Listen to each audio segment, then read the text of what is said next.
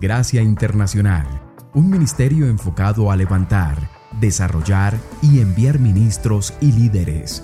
Hoy estará escuchando un tema que levantará su vida y liderazgo, lo retará a hacer todo lo que Dios lo ha llamado a hacer.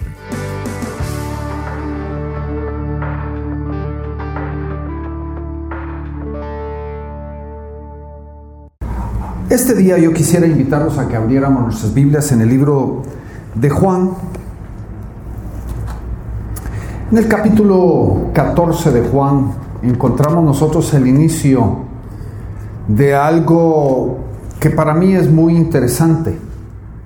Ah, en una forma de dato para cada uno de nosotros hay datos que, que no son relevantes en nuestro diario vivir, pero son interesantes. Y este es el hecho de que el capítulo 14, 15, 16, 17 y 18 de Juan son singulares. No los encontramos en ningún otro pasaje de, los evangelios. Ah, todo lo que está escrito aquí es singular. Juan fue el único que escribió acerca de lo que Jesucristo dijo e hizo. Y el capítulo 14, 15 y 16 son... Ah, donde el Señor introduce lo que viene después de Jesucristo, lo que viene después de su ministerio, ah, su partida, su muerte, su partida, la venida y la manifestación del Espíritu Santo. El capítulo 17 lo conocemos como la oración sacerdotal de Jesucristo, una oración poderosísima, donde Él ya desde antemano estaba orando por nosotros. Cualquiera de las situaciones que tú estás enfrentando en tu vida, Él oró ahí en el capítulo 17 por ti y por mí. Y su oración trasciende no solo el tiempo, sino la distancia y es poderosa para poder transformar nuestra vida. Y aquí en el capítulo 14 encontramos nosotros, voy a leer los primeros seis versículos del capítulo 14 comienza diciendo, no se turbe vuestro corazón. Creed en Dios, creed también en mí. En la casa de mi Padre muchas moradas hay.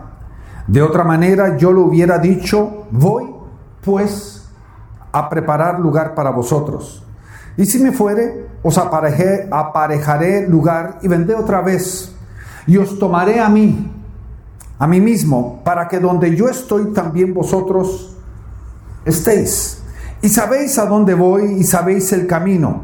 Y dícele Tomás, Señor, no sabemos a dónde vas. ¿Cómo pues podremos saber el camino? Y Jesús le dice, yo soy el camino, la verdad y la vida. Nadie viene al Padre sino por mí. Jesús estaba ya preparándose para su muerte. Los últimos días ah, la Biblia claramente nos define de que Él enfocó su camino, su mirada, como una flecha hacia Jerusalén. Nada lo distrajo, nada lo desvió de su destino. Humanamente hablando, si lo vemos desde la perspectiva humana, ¿quién quisiera enfrentar ni Jesús ni los discípulos hubieran querido enfrentar estos últimos días. Por eso Jesucristo dice allá en el huerto de Getsemaní, le dice al Padre, pasa de mí esta copa. Porque humanamente hablando, y recuerde Jesús en todo su contexto, era y es 100% humano. En nosotros hay un sentido de autosobrevivencia. ¿Quién quiere enfrentar la muerte? Por eso todos rehuimos de la muerte. Todos hacemos todo lo posible para no tener que lidiar hasta el negar la realidad de la muerte. Porque dicen de que solo hay dos cosas seguras en la vida, los impuestos y la muerte. Y, la realidad es de que nadie lo quiere enfrentar. Y Jesucristo, humanamente hablando, no podemos decir nosotros de que era algo placentero que él iba a enfrentar.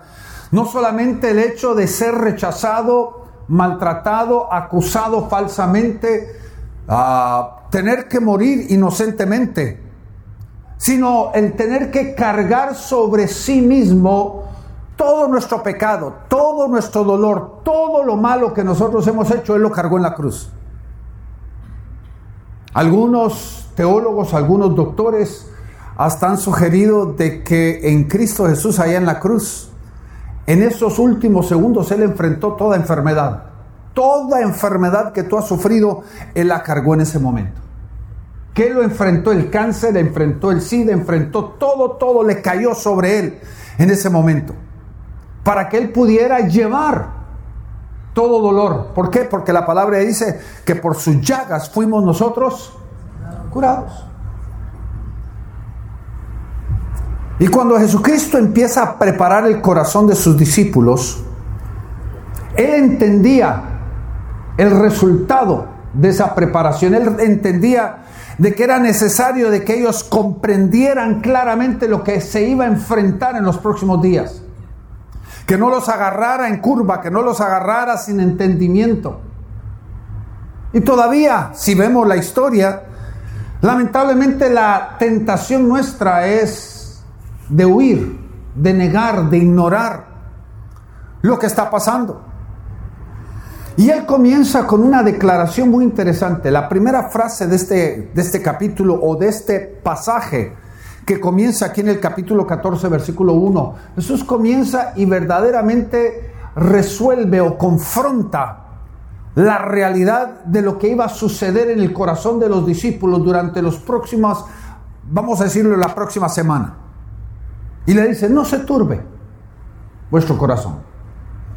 Lo que yo les voy a decir lo que van a vivir y lo que van a experimentar, quiero que ustedes aprendan a no dejar ni permitir de que su corazón se turbe. Porque mi querido hermano y hermana, hay cosas que no las podemos obviar. Hay cosas que no podemos ignorar. Hay cosas que no podemos apartarnos de ellas. Tenemos que cruzar y tenemos que enfrentar ciertas cosas en la vida. No las podemos obviar. Es parte del proceso, es parte de la formación, es parte de alcanzar un destino. No importa cuánto nosotros querramos, no vamos a poder obviar ciertas cosas en la vida. Y era importante que ellos cruzaran esta semana porque esta semana los iba a llevar a ellos a la preparación para el cumplimiento del llamado de Dios al final del camino. Y cuando nosotros vemos lo que está sucediendo a nuestro derredor, ah, podemos decir de que estamos viviendo no solamente en tiempos interesantes, sino estamos viviendo en tiempos que podrían confrontar todo lo que puede ser confrontado. La Biblia dice que todo lo que va a poder ser sacudido va a ser sacudido. Porque vamos a tener que enfrentar el fuego para poder probar de qué estamos hechos. Porque la hojarasca y la paja y la madera va a ser quemada. Lo que va a quedar es lo que verdaderamente es eternal. Pero mucho más importante que lo que enfrentamos es la actitud con la que vamos a enfrentar las cosas.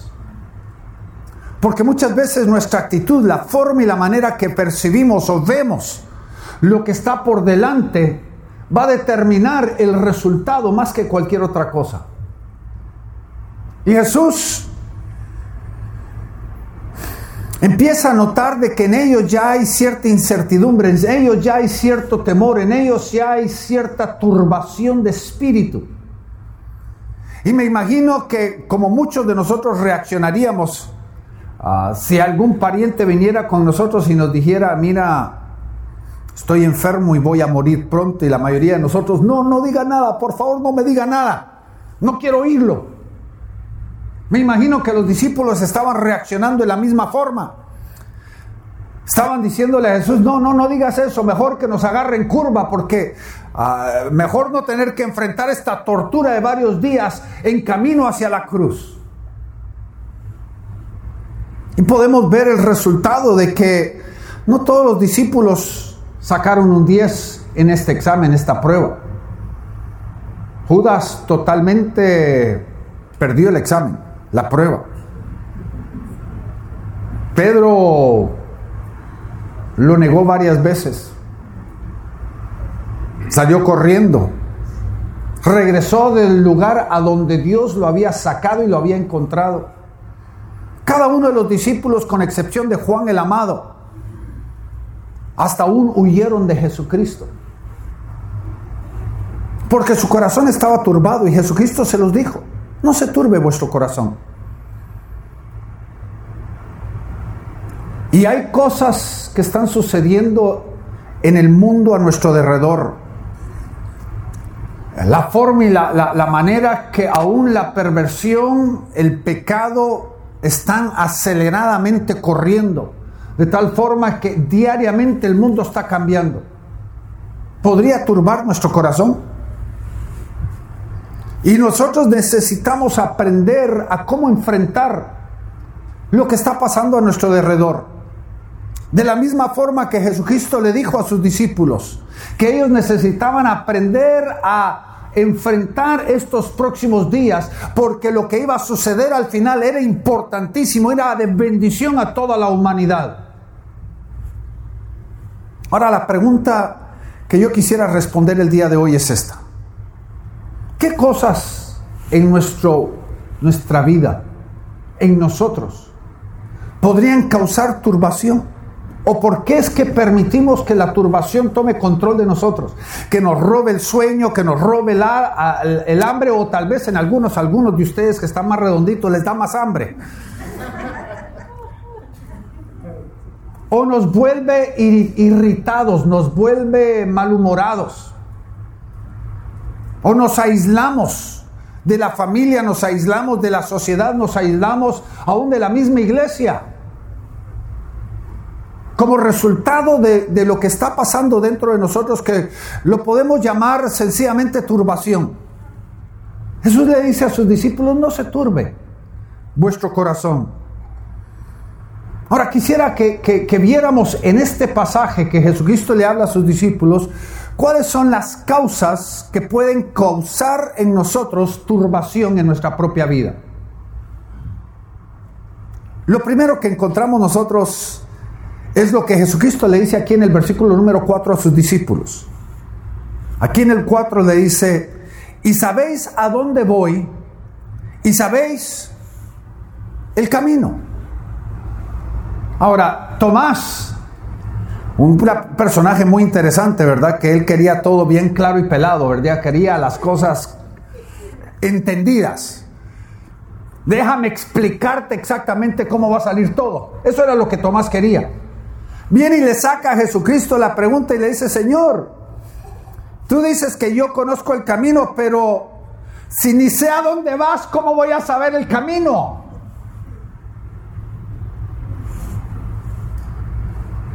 Ahora, ¿qué es lo que causa turbación en nuestras vidas? Es cuando en nosotros, oiga bien, hay una falta de dirección. Hemos perdido el objetivo. Hemos perdido la meta, hemos perdido el propósito en nuestro caminar. Yo no sé acerca de usted, pero cuando yo estoy enfocado hacia dónde voy, hay algo dentro de mí que se levanta, algo dentro de mí que me da fuerza, algo dentro de mí que me da ánimo, algo dentro de mí que, que, que me estimula a poder alcanzar la meta. Pero ¿qué pasa tantas veces?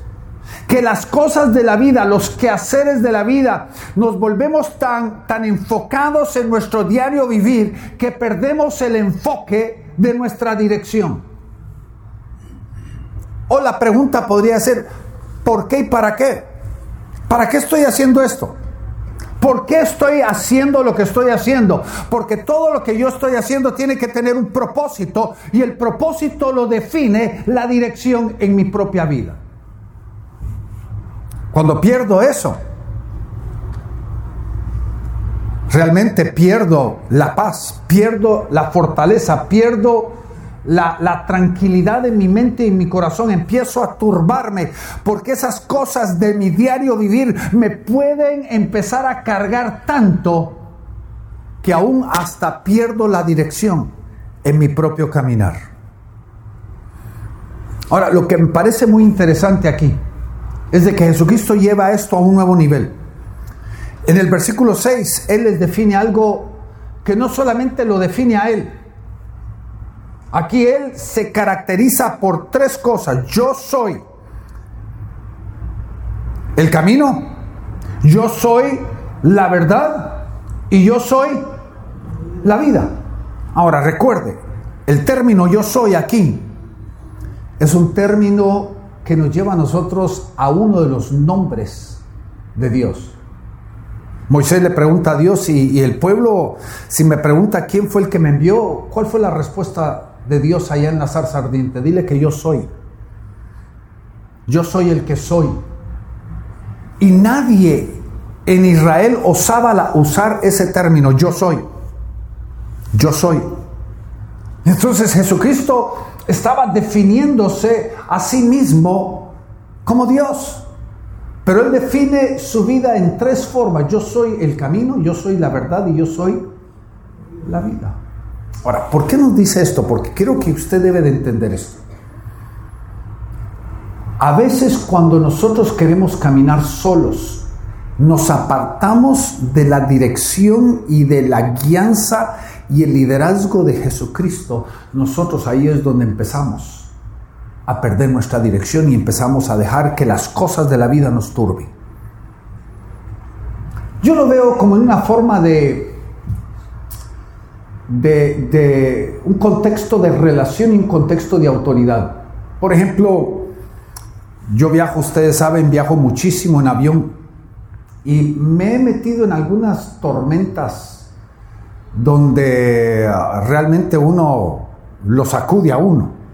Me recuerdo una vez que venía de regreso de, la India, cruzando Rusia, el Polo Norte, para venir a aterrizar aquí a Estados Unidos. En medio, eran las 3 de la mañana y cruzando Siberia empieza el avión a sacudirse y en medio de esa oscuridad y el, avión sacudiéndose uno empieza a decir,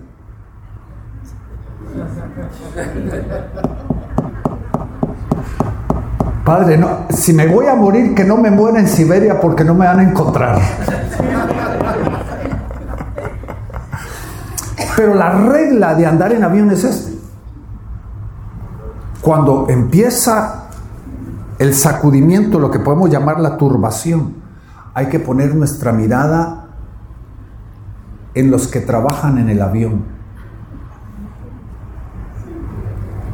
Si ellos pierden la paz.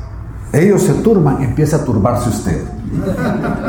Pero si ellos están tranquilos, usted debe de estar tranquilo.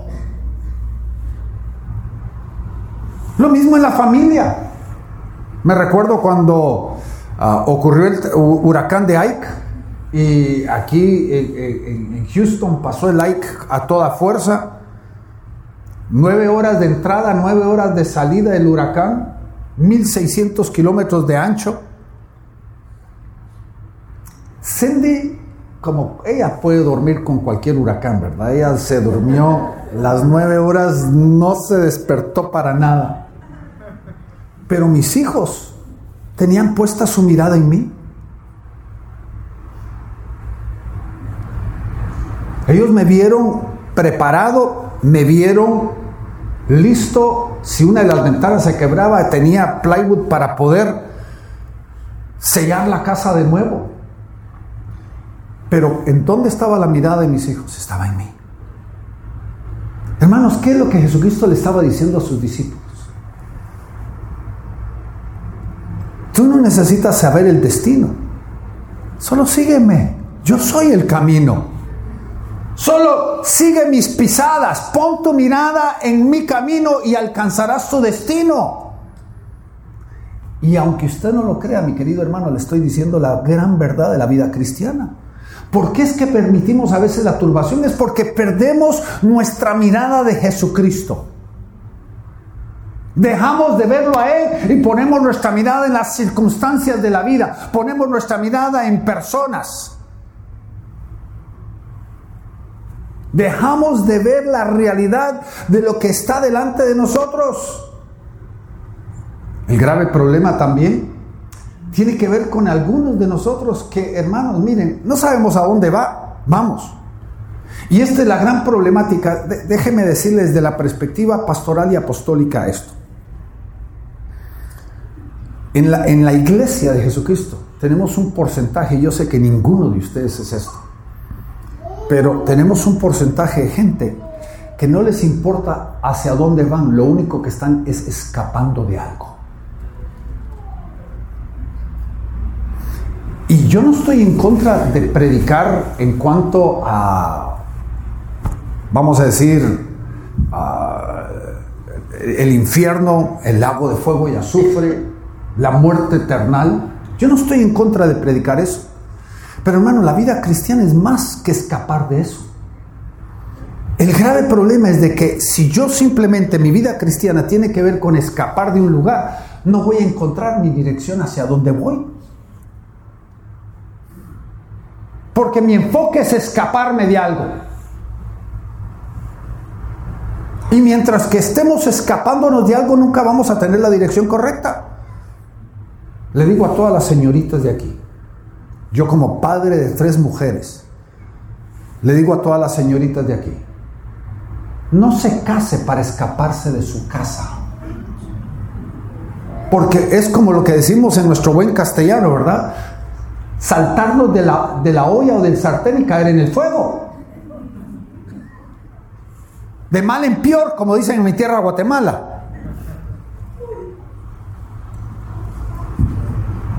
Hermanos, la vida cristiana no es para escapar de algo. La vida cristiana es para alcanzar nuestro destino. Y eso nos da paz. Porque en el medio del caminar vamos a encontrar tropiezos, vamos a encontrar obstáculos, vamos a encontrar situaciones difíciles, pero mientras que mantengamos nuestra mirada puesta en nuestro destino, lo vamos a lograr.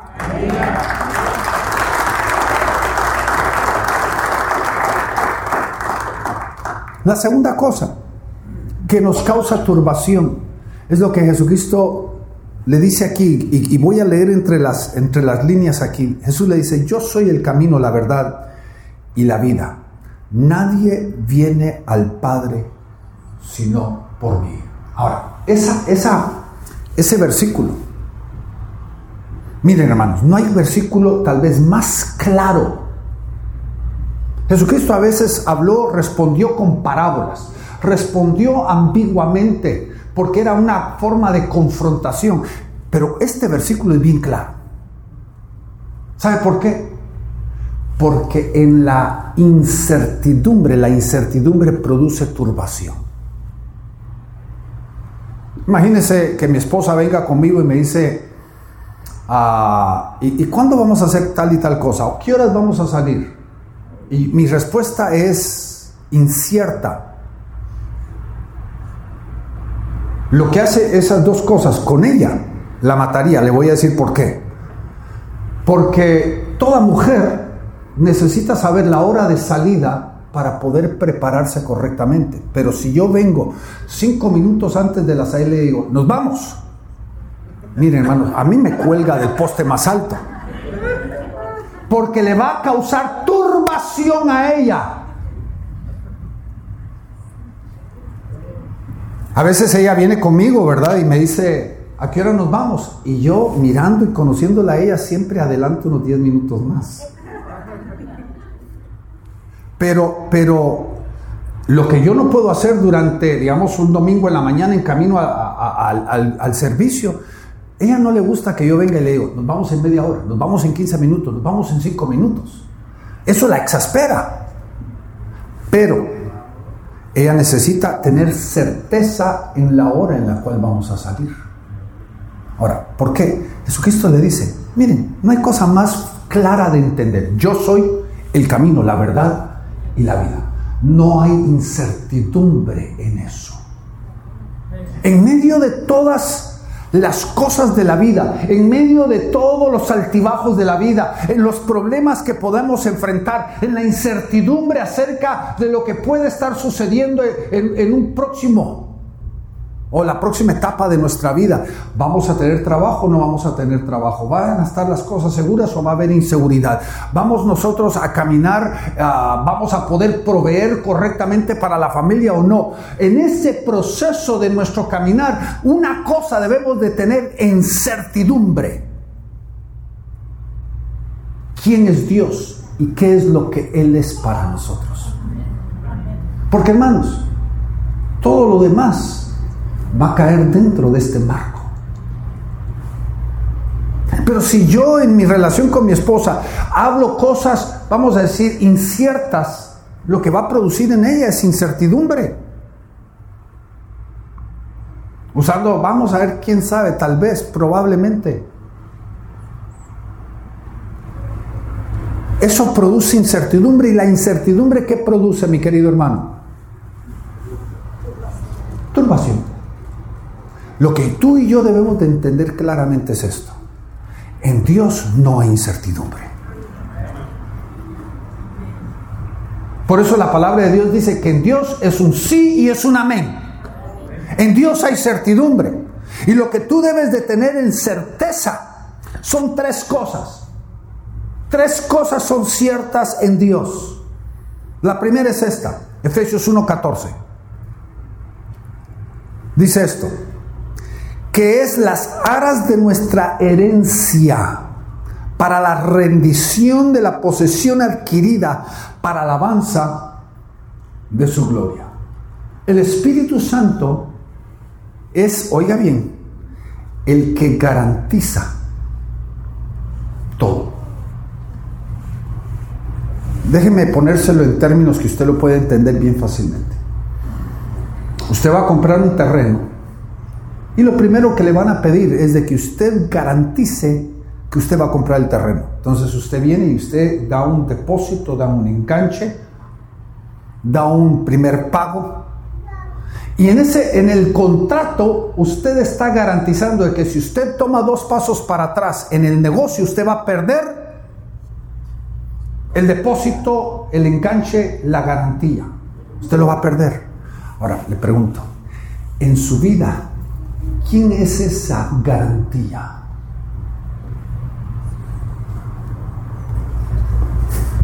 No es una palabra, es la persona de Dios mismo, su Espíritu Santo, que está garantizando que el que comenzó la buena obra la va a terminar. Nos va a llevar hacia nuestro destino. Él va a cumplir todo lo que Él ha determinado hacer en tu vida. Él lo hará. Eso es tu garantía. La segunda, Romanos 8:16,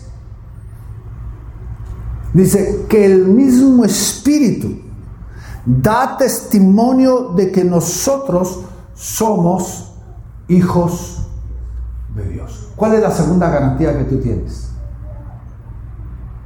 Tú no tienes que andar titubeando, dudando si tú eres hijo de Dios. Si el Espíritu está dentro de ti, Él da testimonio de que eres qué? Hijo. Que eres hija.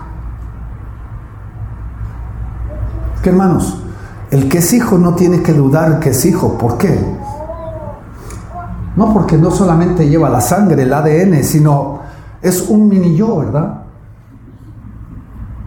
De tal palo tal astilla, ¿verdad?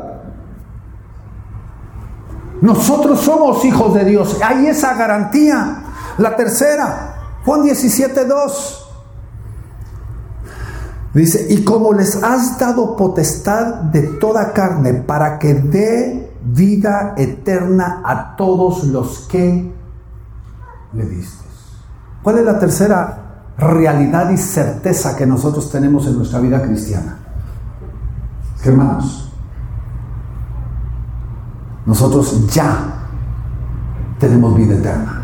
No tendremos vida eterna, ya tenemos vida eterna. No sé si usted tal vez entendía, y lo, he mencionado en el pasado, usted ya está caminando en vida eterna. Porque si, el, como dicen en Guatemala, el cacaste, este, este saco viejo que se llama cuerpo, va a morir Pero usted, su alma y su espíritu ya son eternos. Esos no mueren. Desde que usted vino a Cristo Jesús, usted empezó la vida eterna. Por eso es que como cristianos no debemos de tener temor de la muerte, porque ya estamos caminando en vida eterna. Es la promesa verdadera y real de lo que Dios ha hecho en cada uno de nosotros. Y esa es la esperanza. Regresemos a capítulo 14, versículo 19. Jesús le dice a sus discípulos, le dice, aún un poquito, y el mundo no me verá más. Empero, vosotros me veréis, porque yo vivo, vosotros también viviréis. La garantía. Porque hermanos, ¿qué es la determinación de la garantía? Lo más poderoso que nosotros tenemos fehacientemente en nuestra propia vida es la garantía de la resurrección de Jesucristo. Por eso Pablo dijo, sin la resurrección vana es nuestra fe. Porque el mismo espíritu que levantó a Jesucristo de los muertos, si ese espíritu mora dentro de nosotros, ese mismo espíritu que levantó a Jesucristo de los muertos vivificará nuestros cuerpos mortales. Es la garantía que nosotros tenemos, hermanos. Y cuando hay esa garantía, no hay incerteza en nuestro corazón. Esa incertidumbre no tiene poder sobre nosotros. Imagínese Pablo en camino a su destino en esa barca. Naufragó varias veces. Jesús en medio de la tempestad, durmiendo. Aún Jonás en el barco en donde lo encontraron durmiendo, en medio de una tormenta. Hermanos, ¿qué hay en común ahí? ¿Puede usted dormir en medio de una tormenta? Usted podría. Porque usted tiene la certeza Porque aún si, una situación adversa lo toca, una situación difícil lo toca, usted tiene la certeza de que usted ya está caminando en vida eterna. Que el cuerpo puede morir, pero el espíritu ya está vivo. Veamos la tercera cosa. Versículo 2. Juan capítulo 14, versículo 2.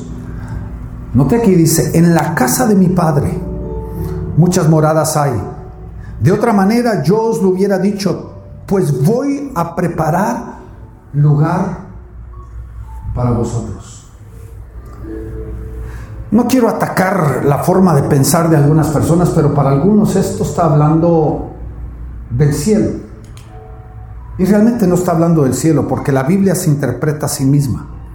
La palabra morada aquí la Biblia nos dice que nosotros somos morada de Dios en el Espíritu. Ahora, ¿de qué está hablando aquí en el versículo 2 en cuanto a la turbación de nuestro corazón? Hermanos, un hombre puede vivir y dormir donde sea. A una mujer, la mujer necesita estabilidad. Ella encuentra estabilidad en su casa, su cama. Eso le da estabilidad a la mujer. Ahora, ¿qué es lo que Jesucristo nos estaba diciendo a nosotros? Mire, en los procesos de la vida donde podrían ser tiempos de inestabilidad,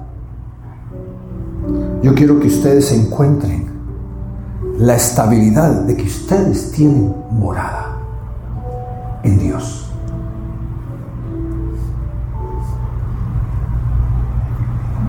Lo interesante de esto, quiero que usted, aquí está la teología de esto. Cuando Jesucristo nos habla, no hace una separación de una morada, donde, donde dice, aquí yo, por allá tú. Sino en Jesucristo es una cosa tan increíble lo que Él está describiendo aquí, porque quiero que usted mire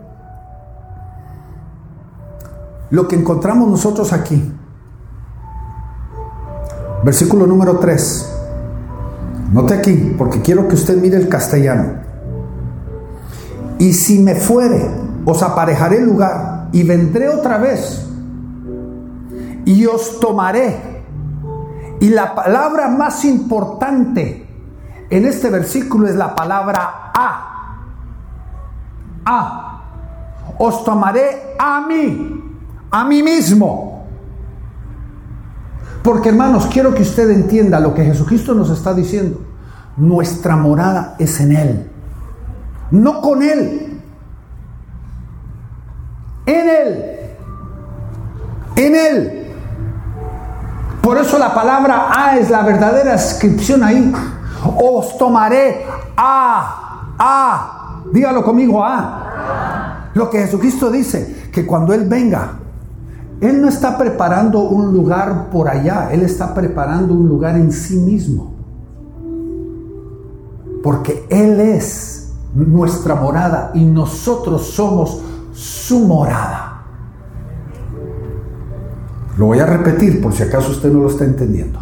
Él es nuestra morada y nosotros somos su morada. Ahora, ¿de dónde saco yo esto? ¿De dónde en el mundo entero podría Darío sacar esto? Veamos el versículo 18. Note aquí, no os dejaré huérfanos. Vendré a vosotros. Vendré que a vosotros. Ahora sigamos en el versículo número 20. Dice, y en aquel día vosotros conoceréis que yo en mi Padre y vosotros en mí y yo en vosotros. Entonces, ¿en dónde está nuestra morada? En Él. ¿Y en dónde está su morada? En nosotros. Y entonces, ¿qué hace esto? Recuerde, su casa no solamente es su castillo, su casa es su estabilidad. Yo admiraba mucho a mi abuelo maternal, porque cuando él estaba creciendo, cuando él estaba de, de 14, 15 años de edad, mi bisabuela, su madre, era una mujer muy inestable.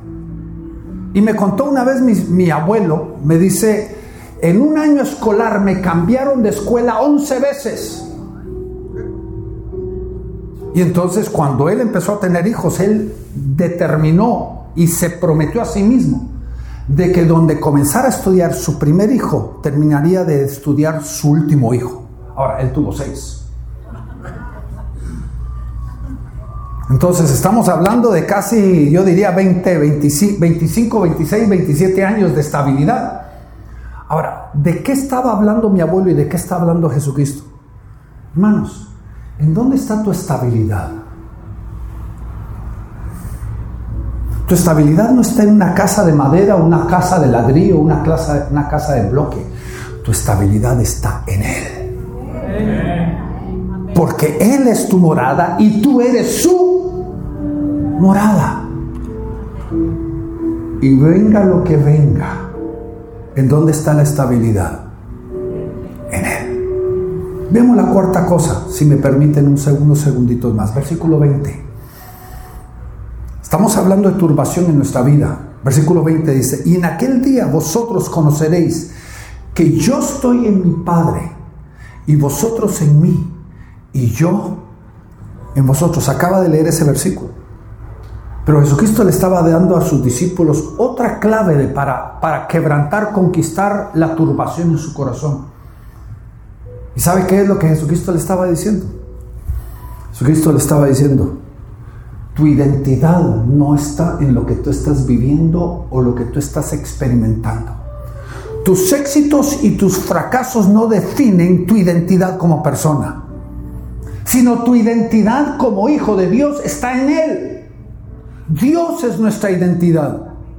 Imagínese usted por un momentito Israel saliendo de Egipto. 430 años. Vivieron en Israel literalmente un pueblo sin tierra, sin identidad como, como nación. Sin tierra, sin patria, sin nación. Esclavos de Egipto. Y lo primero que Dios hace cuando ellos salen de Egipto, Él se revela a ellos y le dice, yo soy Jehová Nisi. Ahora, usted podría decir, Nisi significa bandera, estandarte. Pero hermanos, algunos de ustedes, especialmente, especialmente los colombianos por aquí, les encanta andar con una camisa con los colores de la bandera. ¿Por qué? ¿Qué es lo que los colores de la bandera le dan a esa persona? Identidad. Y Dios le estaba diciendo a Israel, miren, ustedes vivieron 430 años sin identidad, pero desde este momento en adelante yo soy su identidad. Ustedes ya no tienen que vivir una vida sin identidad. Desde hoy en adelante yo soy su identidad. Y mi querido hermano y hermana, quiero que usted sepa, en los altibajos de la vida, Dios sigue siendo nuestra identidad.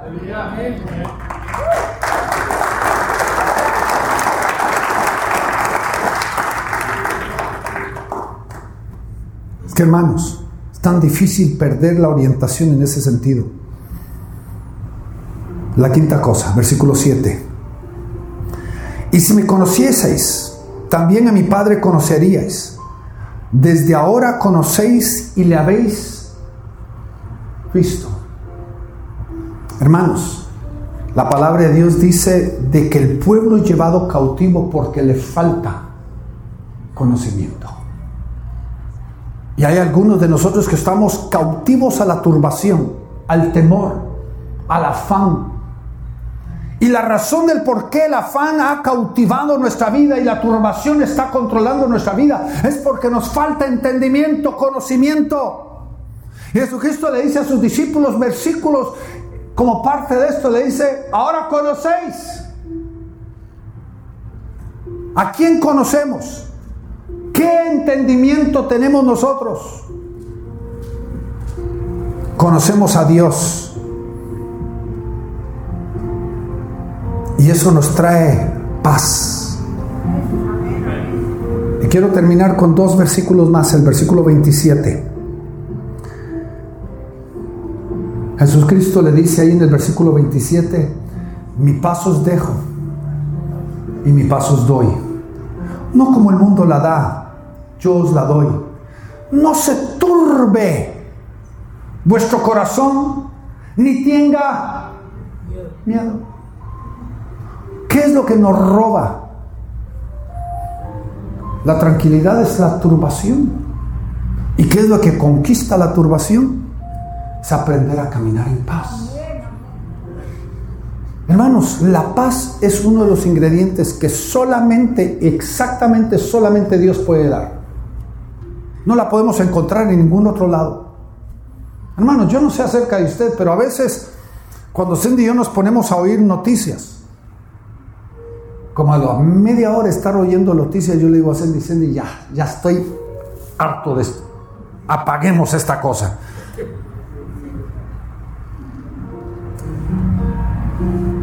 Porque eso nos está robando qué? La paz. Ahora, cuando usted tiene paz, usted puede oír todas las noticias que usted quiera oír. Porque no le puede robar la paz, porque la paz conquista esa turbación y ese miedo. Mi paso os dejo y mi paso os doy, no como el mundo la da, yo os la doy. Y en otro pasaje dice, esa paz que sobrepasa todo entendimiento, reine, gobierne nuestras vidas. Ahora, regreso a este mismo versículo 27. Nosotros muchas veces perdemos la paz porque no entendemos lo que Jesucristo es. Sáltese conmigo al versículo capítulo 16 en los últimos versículos. Versículo 33 del capítulo 16. Jesucristo termina este pasaje diciendo esto. Estas cosas os he hablado para que en mí tengáis paz. En este mundo tendréis que Ahora la palabra aflicción usted la puede cambiar por lo que usted quiera. Inestabilidad, turbación, problemas, afanes, dificultades, ataques, carencias. En este mundo tendremos que aflicción, pero quiero que usted mire la última parte, más confiar. Yo, yo, yo he vencido al mundo. Hermanos, ¿quién ha conquistado las cosas? Hermanos, Jesucristo todavía está en el trono y es el soberano sobre todas las cosas. Nada que está sucediendo en el mundo lo ha agarrado a Él en curva. Nada de lo que esté pasando a tu alrededor lo, lo ha agarrado a Él sin entendimiento de lo que está pasando. Pero en medio de todo eso, tú debes de confiar de que Él, no solamente es soberano, sino que Él ya conquistó todas las cosas. Yo he vencido al mundo. Hermanos, no hay cosa más tremenda en nuestra vida cuando nosotros podemos aprender a confiar y a descansar en que Dios realmente es el ganador.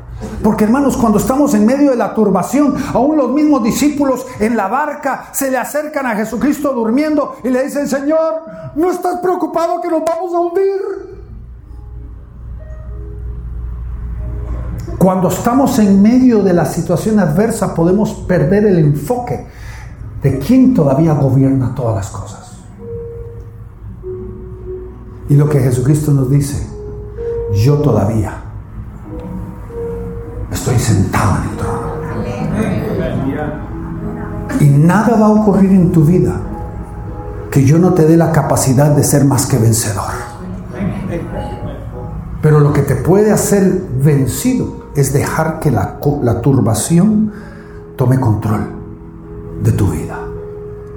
De que tú pierdas el enfoque, dejes que la incertidumbre, dejes que la situación, que la inestabilidad de lo que está sucediendo tome control de tu corazón.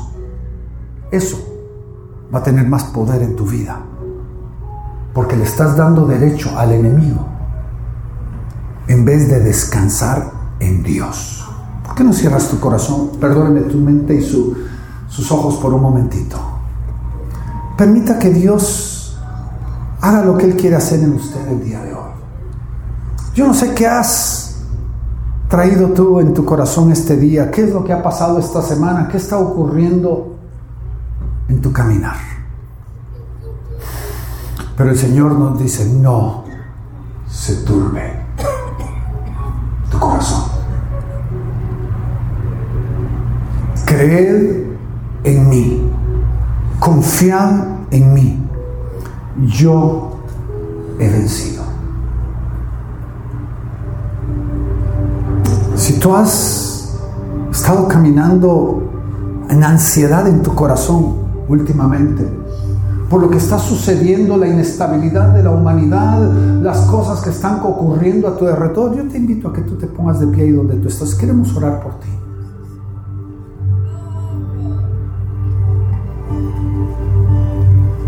Mientras que Dani está tocando, yo te invito a levantar tu mano ahí donde tú estás y entrégate a Dios. Entrega tu ansiedad, entrega tu carga, entrega tu dolor, entrega tu afán. Y dile, Señor, yo quiero confiarte. Quiero descansar en quien tú eres. Padre, en el nombre de Jesús, en este momento, Haz tu obra perfecta en nosotros, Señor. Haz una obra perfecta en nuestro caminar. Señor, trata con nuestro corazón y aún en la forma y la manera que estamos percibiendo y viendo lo que está sucediendo a nuestro alrededor. Hoy, Padre, descansamos en ti. Porque tú tienes cuidado de nosotros. Y aun si hay cosas que pudieran parecer para el mundo cosas difíciles. Padre, sabemos de que tú todavía estás en control. Y podemos descansar de que al final tendremos toda la victoria. Al final estaremos encima y no por debajo.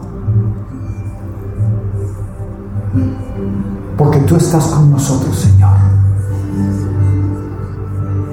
Y hoy queremos descansar en ti, Señor. En el nombre de Jesús. Amén. Le agradecemos por haber escuchado este tema tan importante para su vida y liderazgo. Si tiene preguntas sobre el ministerio o quiere saber más sobre Gracia Internacional, puede dirigirse a nuestra página de internet www.graciainternacional.tv o escribir al info arroba graciainternacional.tv. Dios los bendiga.